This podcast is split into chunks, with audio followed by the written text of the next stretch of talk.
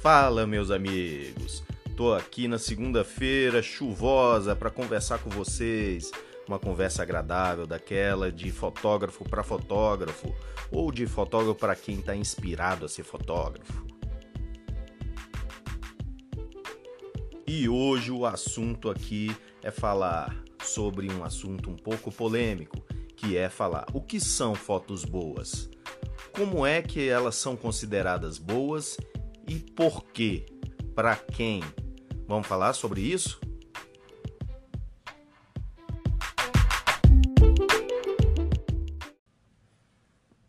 E de agora em diante vou começar esse assunto que às vezes é pouco tocado, é pouco, ah, digamos assim, dado atenção também, é, que é em relação a essas fotos que a gente tira por aí. O que, que é bom? O que, que você acha que é bom?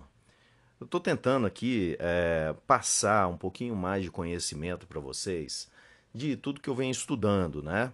Então, tudo que eu venho é, acumulando de conhecimento nesses últimos anos, eu percebi que é bastante ignorado, muita coisa bastante ignorada aí é, pelos fotógrafos, pelos criadores de imagem, né? A galera do cinema e a galera da fotografia. Eu não sou uma pessoa do cinema, mas quem sabe eu posso ser, né? É, na verdade, aqui o assunto principal de falar sobre o que é foto boa, uma imagem boa, ela tem muito a ver com é, hoje em dia as pessoas estão tão muito mais voltadas a dizer que a foto é boa, baseado no equipamento que elas estão trabalhando, né? A Sony está aí é, arrebentando no mercado de fotografia, é, com equipamento aí, é, equipamentos excepcionais, facilitando a vida do fotógrafo, principalmente relacionado ao foco. Mas tem muito mais do que foco para trabalhar na imagem, certo? E é, o, que vem, o que vem sendo esquecido é, pelos fotógrafos é o que, que torna uma imagem boa. É o foco, às vezes não é o foco, né? É, a gente vai falar sobre alguns artistas é, e alguns deles não levam em consideração o foco em si, né?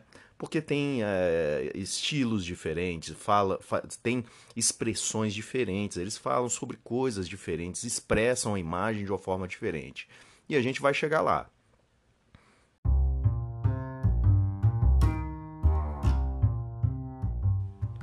Vamos começar aqui então. Por exemplo, você acha que comprando equipamento você vai ter boas imagens? Na verdade, tudo isso é um mito, né? Desde os anos, sei lá, 2005, nós temos equipamentos aí suficiente para poder fazer excelentes fotos.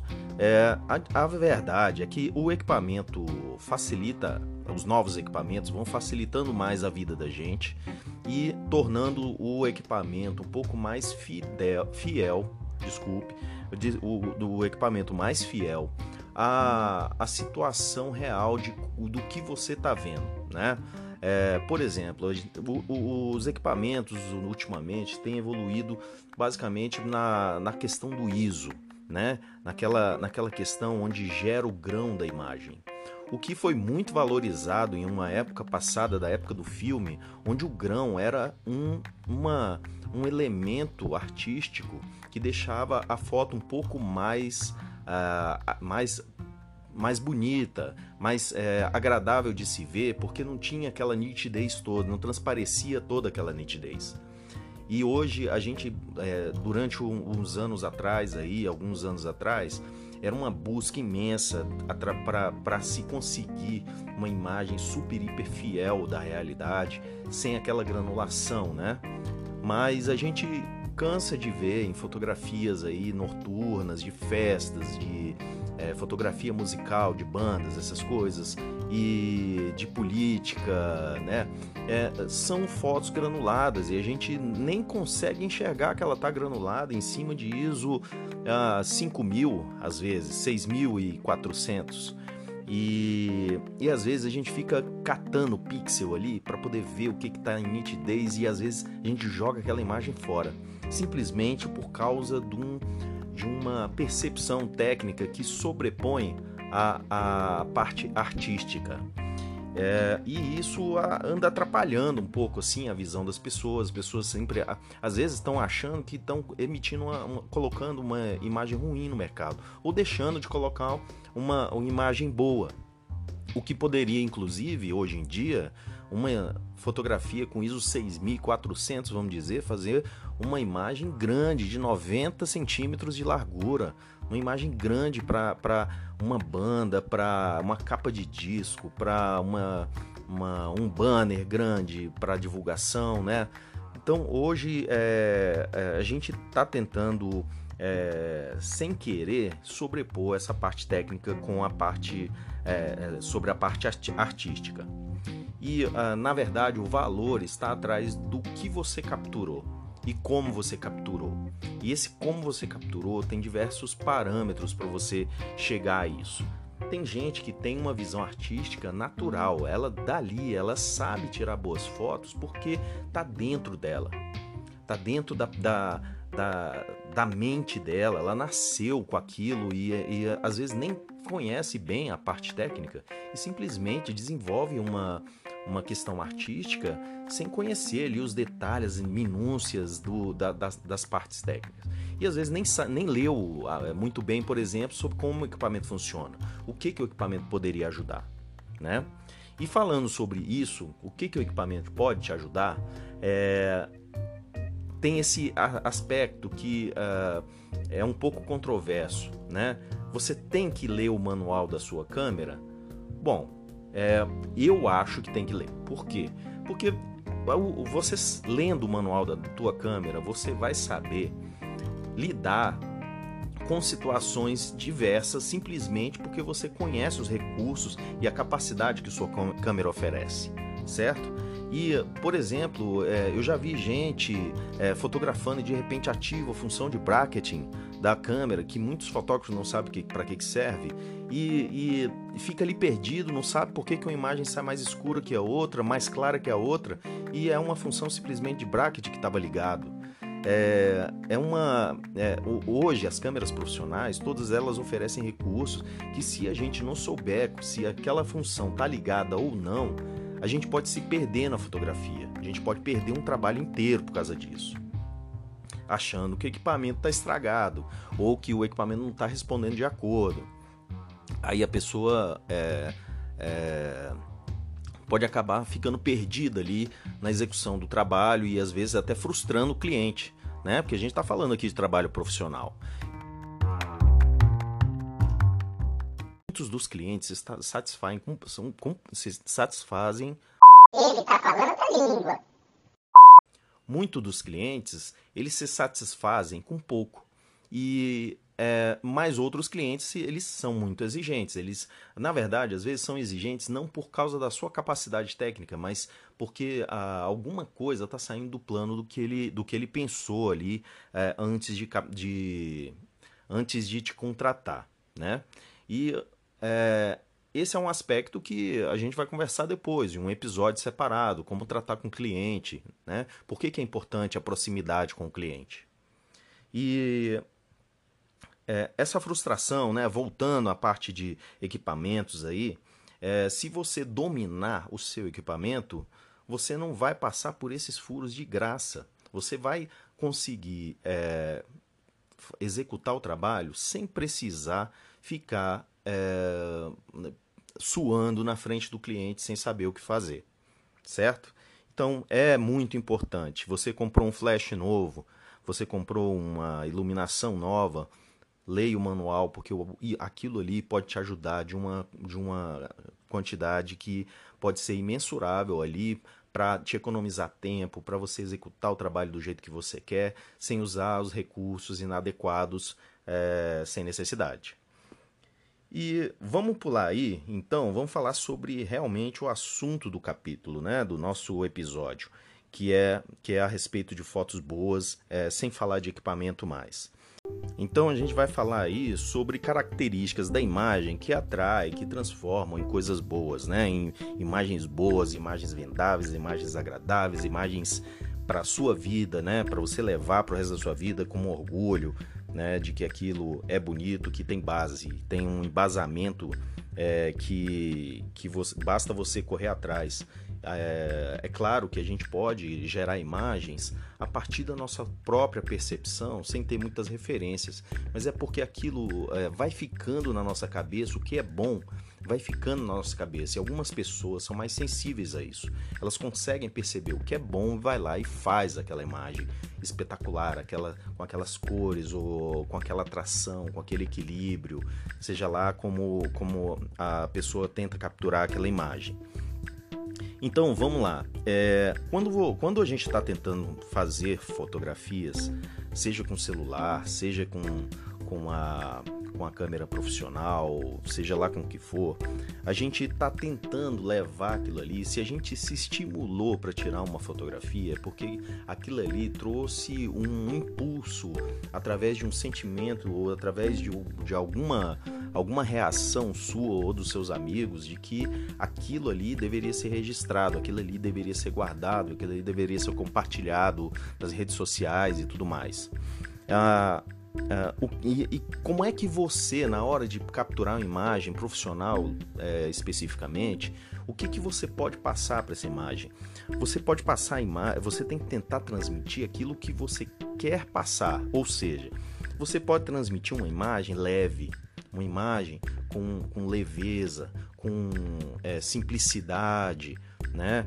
É, você pode também levar uma imagem pesada, aquela que, que sobrecarrega a, os olhos, sobrecarrega a mente, sobrecarrega a busca, o olhar durante a imagem, sobrecarrega o ângulo, né? transforma aquilo num pouco mais linear, um pouco mais um pouco mais geométrico, né? E você tem que tentar buscar um objetivo atrás disso, porque você nesse esse sentido te transforma a sua imagem numa imagem mais bonita, mais agradável. Você tem que procurar alguma coisa que que transpareça aquilo que você quer passar. Você tem que olhar para a imagem e querer passar alguma coisa, querer passar uma mensagem. Essa mensagem, ela é, é uma mensagem visual, certo? Então, assim, é, se você, por exemplo, quer é, fotografar uma banda tocando, você pode transmitir ela, por exemplo, a tristeza de uma pessoa cantando e aquela música que toca as pessoas e tirar uma fotografia de público ou então do, do próprio artista, dos próprios artistas, de uma forma triste. Mas também você pode transmitir de uma forma alegre. E essa forma alegre pode transmitir alegria, essa, essa fotografia que você fez, ela transmite alegria para quem está visualizando a sua imagem. Transmite empolgação, por exemplo. Ou então um desafio. Imagina quantas fotografias hoje de GoPro tem é, que revolucionou aí, a, popularizou né, a, a captura de, de fotografias de aventura, né, de é, desafiadoras e que você pode você pode transformar passar isso né como é que você vai passar isso que é um que é um que é um desafio que aquela aquele lugar que você tá é um desafio que aquilo ali é uma um determinado lugar que você tá é super alto e você se você você cair se transmitir aquela sensação de que aquele arrepio de que vai é, vai ser doloso vai ser vai ser doloroso né vai ser doloroso você é, é, sair dos seus planos ali, de você cair, se arrebentar e tudo mais, né? É, tudo isso é uma questão de personalidade. Você quer transmitir como? Você quer transmitir com a sua personalidade? Você quer transmitir de acordo com a personalidade de outra pessoa? Você tem que conseguir transmitir, a, a, por exemplo, se uma pessoa é alegre por natureza, por que, que você vai pegar um momento onde a pessoa está triste e colocar a público, por exemplo, uma imagem onde não representa como é que ela é? Mas essa imagem também que você pega dessa, dessa pessoa triste pode significar, por exemplo, que ela não é 100% e é só alegria. E isso pode ser bom, você capturar um momento legal desse, que uma boa imagem que transmita é, o, a contrariedade, certo? Ah, os momentos introspectivos, né? Vamos, vamos você conseguir capturar momentos introspectivos de alguém, de reflexão, né? Ah, e tem também a, a, a, o que, que você quer capturar. Se for imagem profissional, você tem que estudar às vezes o que, que é que vai significar aquelas imagens para quem você está entregando ou para a forma como você está entregando, né? Por exemplo, se for uma banda, você tem que saber como é que essa banda se comporta. Às vezes você está escutando a música ali, aprendendo o refrão um pouquinho para você pegar o melhor momento da música, a fotografia do melhor momento da música, da, daquela parte mais forte que eles entendem, que eles, a, o grupo entende ou o personagem entende, que aquilo ali é, é a parte mais importante daquele espetáculo, certo? É, e, por exemplo, se você for fotografar coisas relativas a uma marca, a um evento, coisas desse tipo, você tem que buscar não só tirar fotografias como se fosse uma festa qualquer, você tem que dar característica, você tem que capturar as cores do momento. Imagina se você está fazendo uma fotografia para uma telefônica dessa, né? Uma, uma empresa de celular, vamos pegar a Vivo, né? E você, poxa, você tira uma foto lá com uma abrangência vermelha nas cores para Vivo e a Vivo não é vermelha, a Vivo é roxinho, aquele roxinho, né, bonitinho, tal, com letras redondas, transmitindo é, um, é, tecnologia, né, que é o que a cor trans, né, transmite, né, ela transmite mais um pouco mais de assim, olha, eu sou um ambiente tecnológico, eu sou um, um ambiente inovador. E aí tem tudo isso, cara, que as pessoas têm que prestar atenção. Por exemplo, se você transmite vermelho, você transmite energia, excitação, pa paixão, é, raiva. É, se você transmite laranja, um pouco mais de laranja, alaranjado, você está trans transmitindo ali é, felicidade, entusiasmo. Né? Se você está transmitindo um pouco mais de amarelo ali, você está é, transmitindo ali criatividade, coisas, é, a, a, a, amizade, alguma coisa desse tipo. Uh, se você transmite verde, você transmite um pouco mais de calma. Você já vê aí nos hospitais que é tudo um pouco verde, um pouco azulado, né? É de branco, verde, azulado, que é justamente para transmitir calma, que é a característica, a interpretação do ser humano é assim. Tanto que, é, em relação ao verde, e o azul, eu quero dar um pouco mais de ênfase aqui. Então, hoje os sensores, eles têm uma uma característica que voltam para o nosso olhar, para a forma como o ser humano enxerga a natureza. Então, assim, é, relacionado ao verde, que é verde, azul e, e que transmite calma, é, que está presente nos hospitais, ambientes calmos e, e tudo mais, ambientes leves, considerados leves.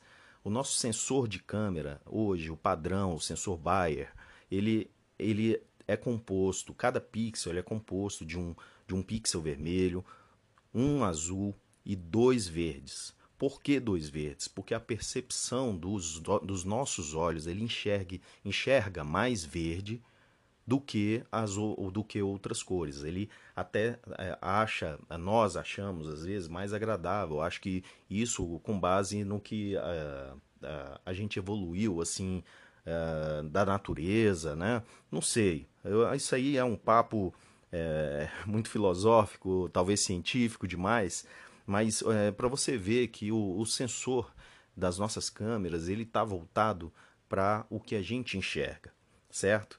E, uh, por exemplo, continuando aqui, o azul, cara, ele transmite serenidade, transmite confiança, ele, ele tem isso, você percebe isso nas marcas das empresas.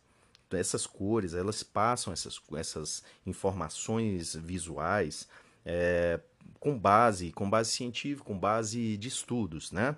Então você pode refletir isso na sua foto através das cores. O, o púrpura, né, a, o mais roxinho ali, a, a, cor púrpura, ela transmite mais a espiritualidade, a, um pouco de luxúria também, né, aquela aquele, aquela coisa de você ver as cores às vezes na nos sutiãs das mulheres ou em, na, nas cores de canais de TV, de, de sexo e entre outras coisas, né? E também transmite mistério, né? E o magenta, como eu tinha comentado antes, ele, na, na, na, por exemplo, nas cores da Vivo, ela tem esse magenta, né? Esse roxinho, tal que transmite inovação, transformação, né? Uma não conformidade, aquela coisa que sai do padrão, aquela coisa que vai adiante. Então, você pensando um pouco mais sobre, sobre isso, você começa a fazer a sua imagem ficar mais, é, é, mais interessante para o lado que você quer levar. Se você quer transmitir uma determinada, um determinado sentimento, tra tente transmitir através das cores ou pela ausência de cores, o preto e branco, né? É, tente transmitir através de, de, de, desses padrões, essas coisas que são estudadas pelo, pelas ciências e, a, e, pelas ciências e acabam sendo refletidas aí até no nosso sensor, como eu, como eu comentei. Ah, e você tem que pensar também que contraste que você quer passar, porque imagine uma, uma fotografia bem contrastada, onde o branco se distancia bastante do, das cores mais acinzentadas, ou então o, o, as cores mais, mais, é, mais escuras, assim, elas se distanciam bastante do branco. Você tem um contraste grande. Né? Você vê um, uma quantidade de branco, ou uma quantidade de cores escuras, é, ou, ou até de cores, né? Das cores, que você pode transmitir aquilo de uma forma que também transmita força, que também transmita um pouco de sentimento ou que transmita leveza, certo? É, nessa, nessa parte de luz e contraste existe as cores envolvidas, porque pode, você pode criar esse contraste com as cores. Então, assim, é, se você é, se você estudar um pouco mais a, a teoria das cores, você que não estudou tanto aí, claro, claro que é, muita gente estuda, é, mas se você não estudou tanto, corre atrás da teoria das cores, o círculo cromático, pesquisa aí, o círculo cromático. Você vai ver de imediato que o círculo cromático ele é dividido em duas grandes partes. Ele é dividido numa parte é, é, fria e outra parte quente as cores mais quentes e outras cores mais frias. Esse é o grande, os dois grandes universos do círculo cromático. E também uh, você vai começar a perceber também que você pode levar para o lado monocromático. Então você uh, pode transformar, por exemplo, um círculo cromático que é lá todo cheio de cores, lá é, representado para você em todas as cores que o ser humano consegue enxergar. Você também vai, vai começar a ver que existe, você pode transformar aquilo em monocromático e ver como o vermelho se comporta em relação ao amarelo, por exemplo. Então você tira uma fotografia na rua e você quer transformar naquela, eh, naquela fotografia em preto e branco, você tem que saber que um vermelho e o preto, lado a lado, eles são muito próximos e que não vai transmitir um contraste muito grande. Ou seja, não vai ficar, não vai ser uma, uma fotografia de sucesso com o objetivo que você quis criar. Então é, é importante você saber que a, as cores frias e as cores quentes e a, a temperatura das cores, né? Isso influencia a forma como você quer passar essa mensagem. Em geral, existem alguns uh, padrões que a, a ciência é, determinou, como a nomeou, né, como combinações de cores, que, é, por exemplo, o mais óbvio seria o monocromático. E o monocromático não é preto e branco. O monocromático, eles são, pode ser colorido e pode ser preto e branco. Né? Monocromático significa é, poucas cores, né? cores muito similares. E essas cores muito similares ali, essa variação muito pequena do círculo cromático, onde as cores estão sempre do mesmo lado ali, né? Um, um verdinho, um, um, verdinho, um verdinho claro, um verdinho escuro, né? Aí indo para um pouco de azul, né? Você vai ver que aquilo ali é monocromático, porque é, transmite a sensação de que tem ausência de cores, né? Essa é a sensação do monocromático, com cores, inclusive. O análogo é a, a, quando você seleciona cores, você consegue descobrir ou compõe a sua fotografia com cores muito aproximadas. Né? Imagina é, que você tem ali é, o magenta, o vermelho, o laranjado. São cores quentes, todas elas muito próximas e que elas são análogas, porque elas têm uma proximidade no círculo cromático de uma forma onde estão todas do mesmo lado, né?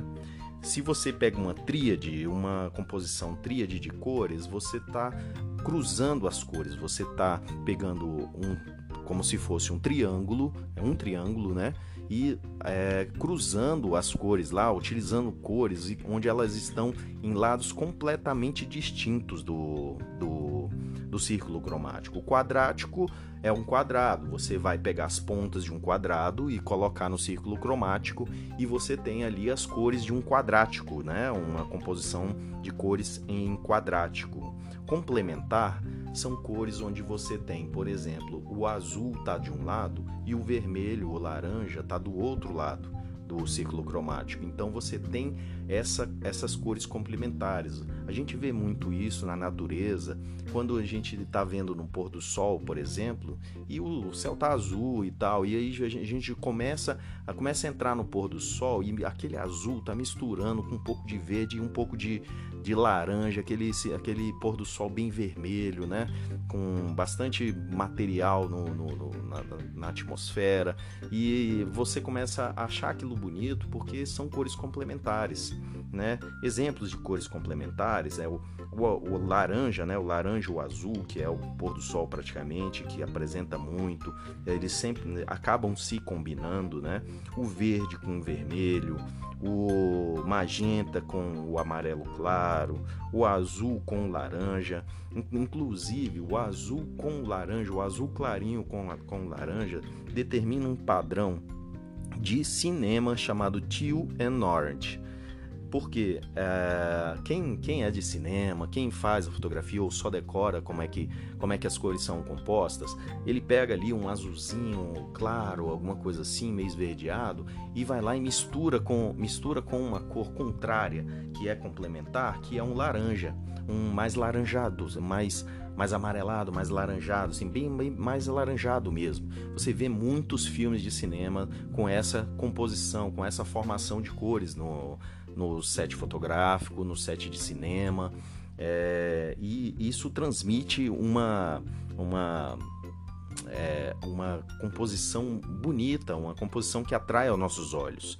E isso vai começando a transformar uma, uma atração, atração aos nossos olhos, começa a transformar isso numa foto boa, numa foto ruim, que aí você tá, a gente já misturou coisas lá do já misturou coisas da, da, da, do que que você quer transmitir com essas cores, com essa composição de cores, certo? Uh, eu convido você a, a visitar no Instagram um, uma conta lá chamada Movie Colors Palettes. Movie Color Palettes. Palettes com dois L's. Oh, aliás, errei. Movie Color Palettes com dois T's no final, certo? Coloca lá do jeito que você entendeu e você vai acabar achando. Movie Color Palettes, ele mostra a composição de cores daquelas cenas que são características de um determinado filme. E aquilo ali transmite um sentimento. Você, tem, você que faz a fotografia, você quer melhorar na fotografia, você quer ver coisas mais bonitas, transmitir coisas mais bonitas, pensa nisso também, em que qual é a forma, o que, que você quer transmitir, certo? Através das cores. E existem padrões hoje que ah, são chamados de regras, que acho que os nomes ah, acabam não sendo os melhores nomes, por exemplo, regra dos terços. Cara, é como se fosse que todo fotógrafo todo ou todo cinegrafista tivesse que fotografar nesse padrão, onde você divide o quadro lá em, em, em, seis, em, nove, em nove quadrantes e você tem que encaixar as coisas nesses quadrantes ou nos, nos encontros, nas encontros das linhas desses quadrantes. E na verdade, essa regra do terços, ela não está voltada para isso. Para começar, ela está voltada para um, um, um, um, livro que foi lançado por, por um pintor chamado John Thomas Smith é, em 1797, onde ele coloca os textos num equilíbrio que ele ele mesmo não determina que são, que são a, a proporções geométricas, proporções de, de, de uh, elementos, né? não é relacionada à geometria.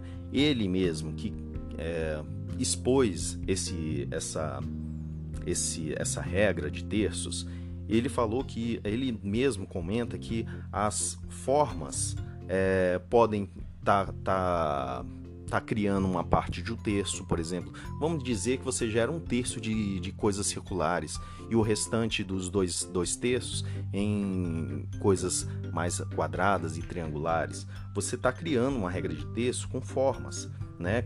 Ou com elementos, vamos dizer, é, você cria um terço com flores e os outros dois terços com céu e mar, por exemplo, né? Então, é, a regra do texto está voltada para isso, inclusive as cores.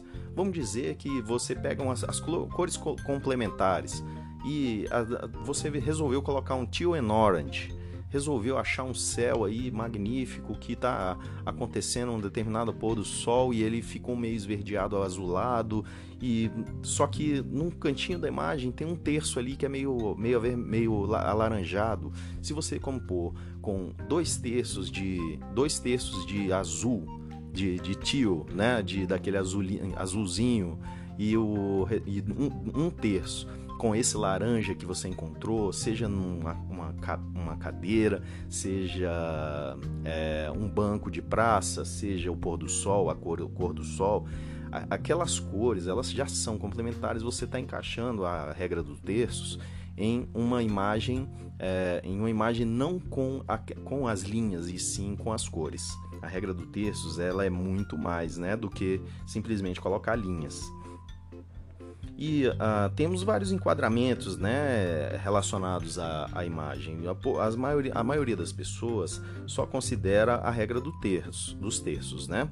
Uh, mas você pode considerar também que existe o do enquadramento. Você sabe é, dividir a imagem em quatro pedaços e desses quatro pedaços cada pedaço ela pode poderia trabalhar de uma forma independente, por exemplo, poderia ser separada de uma forma independente, um quadradinho dos quatro quadradinhos ele ser uma fotinha separada, para que as pessoas prestem atenção que é uma divisão por quatro, né? Uma janela, você vê uma janela dividida por quatro com uma composição bonita, você já cria uma imagem espetacular sem criar, sem usar a regra dos terços. A simetria também é muito usada por exemplo, né? O que que o, quais são as coisas simétricas que você vê? Imagina assim que você está fotografando atletas é, de, de Olimpíada ou, ou do futebol e você vê ou então da religião mesmo. Você está fotografando é, religiosos e você vê todo mundo tá tá igualzinho ali, né? Você vê todo mundo igualzinho na mesma pose e tal. Aí você pega essa simetria e a mistura uma pessoa, uma criança ou um adulto resolveu se mexer ali, você tirou todo mundo igual e uma pessoa diferente. Essa simetria e uma singularidade da falta de simetria, ela gera uma boa composição. É, a, a, composição radial seria aquela composição onde a pessoa enxerga que existe algum círculo né, naquela imagem. Ela enxerga ali, por exemplo, você tem um, é, flores e aí você conseguiu enxergar ali uma coisa radial, uma coisa circular ali que compõe a sua imagem que se distingue do restante, por exemplo. A sobreposição de imagens, né? É, vamos, vamos, vamos dizer que você tem uma montanha e que ela se ela sobrepõe em cima de outra outra é, outra parte, outro elemento do quadro que faz diferença ali na sua fotografia. Você começa a perceber que existe uma, uma alguma coisa, o espectador da sua imagem, ele ele, ele tá olhando aquilo e vendo uma similaridade, uma sobreposição, né? Existem as imagens mais horizontais, né? Vamos dizer que você compôs uma fotografia do mar, mas aí você resolveu arrastar aquela imagem assim de lado, criar um, uma longa exposição e arrastar a imagem de lado e você criou aquela imagem vertical, né?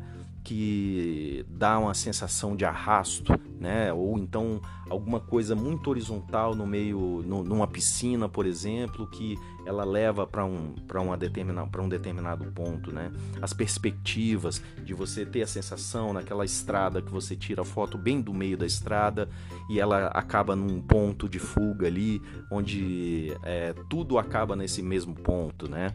Essa essa perspectiva ela gera essa essa uma forma agradável de é, mundo sem fim, de estrada sem fim e, e, e, é, coisas desse tipo. Né? Utilizar sombras, utilize as sombras, porque a, a, a, um erro muito grande dos fotógrafos e dos, dos video, videomakers uh, é justamente querer iluminar tudo. E na verdade você tem que pensar no que, que é uma o que, que é a, a, sua imagem, se ela na transmissão do que você quer transmitir, do que, que você quer, de que sentimento você quer passar naquela imagem, se a sombra ela é uma coisa agradável, se ela é uma coisa suave, se ela é uma coisa dura, né, que uma, uma coisa muito muito contrastante também, né, ela volta muito para aquele assunto lá do contraste, né? As imagens com reflexos, já deve ter visto por aí. A pessoa sai na rua, tira uma foto de uma pocinha de lama assim, na, uma pocinha de água da, depois da chuva e com a, o reflexo de uma igreja, de um monumento é, nessa, nessa pocinha, né? E, é, cria uma imagem espetacular que você olha e quer olhar de novo e quer entender o que está acontecendo, né? Isso atrai os olhos. Ah, a proporção áurea, né, que o ponto, o ponto de ouro, ele é quase, ele, as pessoas confundem ali com a regra dos terços, né, mas ela é uma outra coisa, ela é como se fosse uma regra da vida, onde o caracol tem aquela forma de, aquela forma de caracol é, é, é relacionado à, à proporção áurea, né, é, existe uma, um matemático, né, fez uma fórmula e dessa fórmula ela se gerou uma, percebeu que essa fórmula ela era muito voltada para as proporções da natureza.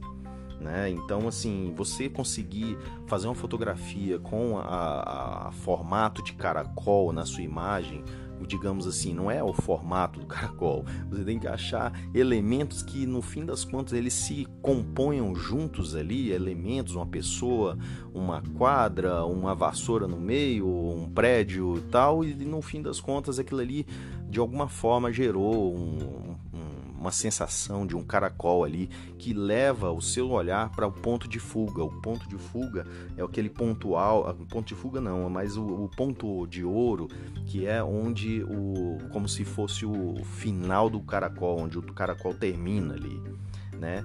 E as formas geométricas, né? Imagina uma igreja, o quanto você consegue fotografar na parte interna e na parte externa aqueles pontos de fuga e, e transformar em coisas bem geométricas. Vamos imaginar aí o que é mais geométrico, por exemplo. Ah, um, um, um transporte público, né, lotado, você vê todas as pessoas do mesmo jeito, tal, você entende, aí você começa a, a delinear coisas ali na, no seu quadro, onde tantas pessoas ali numa determinada, numa determinada posição, ela, eles estão formando lá um, uma forma geométrica, né? De uma forma sem querer. Vamos dizer que você está fotografando as pessoas na rua e sem querer elas formam um quadrado, ou você vai perceber que eles vão formar um quadrado, ou a próprio, própria rua, né? Vamos colocar aí o, o cruzamento né, da, da, das ruas das nossas cidades aí, a gente consegue enxergar é, formas geométricas e imagina essas pessoas ou então elementos ou então ah, ah, os prédios em composição com a rua.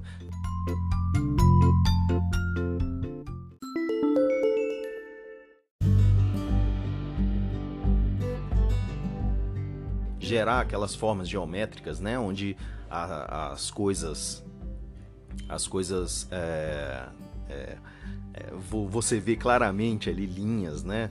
É, onde, onde os prédios se elevam e de repente um losango misturado com, com, com a pista, né? A pista ali formando o losango. Isso aí chama a atenção das pessoas. Isso é, transforma a sua foto em, uma, em um objetivo, né? Você é, usando essas, essas formações, essas formas de compor, você começa a enxergar que existe uma maneira de levar o olhar das pessoas e fazer as pessoas se tornarem mais interessadas e de repente atrair ali, até inclusive para você chegar no objetivo de um cliente ou, ou você atrair melhor uma noiva, é, você conseguir chegar a proporções, a, a, a, a formatos onde a pessoa olha e fala: Nossa, que imagem bonita, e o restante não distrai mais ela, e você vê um objetivo, o olhar da pessoa percorre a imagem naturalmente, procurando ali uma lógica naquilo, e você é, percebe que ela ficou mais tempo olhando aquela imagem, né? É bem interessante. Então, é, eu, eu, acho que eu vou parar por aqui porque ah, já temos bastante áudio eu teria mais o dobro de tópicos para conversar com vocês aqui. É, eu gostaria muito de falar aqui sobre o ponto de vista comum né, e o ponto diferenciado. Gostaria de falar sobre as referências boas e ruins. Né, e também gostaria de falar sobre a arte, a arte da pintura, por exemplo, os artistas de pintura que tiveram influência na fotografia. Né? É, eu vou, eu vou comentar então isso num outro episódio que eu acho que vai ser até interessante porque aí separa melhor o que, que é que, que você se interessa né, em, em se aprofundar. É, eu me despeço de vocês aí. Agradeço muito a quem conseguiu escutar até esses 40, próximo dos 40 minutos aí. Eu não sei se eu vou colocar todos os 40 minutos, mas eu me despeço de vocês. Espero que vocês tenham uma boa semana e que tenham conseguido absorver um pouquinho que seja dessas informações que eu consegui prestar para vocês. Um grande abraço, até o próximo episódio.